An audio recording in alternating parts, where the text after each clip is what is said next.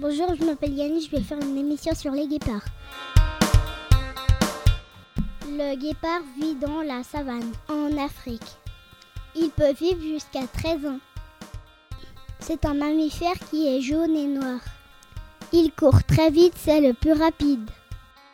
La femelle peut faire 3 à 5 bébés guépards. Ils sont aveugles pendant 10 jours. Ils restent avec leur maman 2 ans. Le guépard mange certaines viandes. Au revoir, c'était Yannis sur Trampoline FM. Au revoir.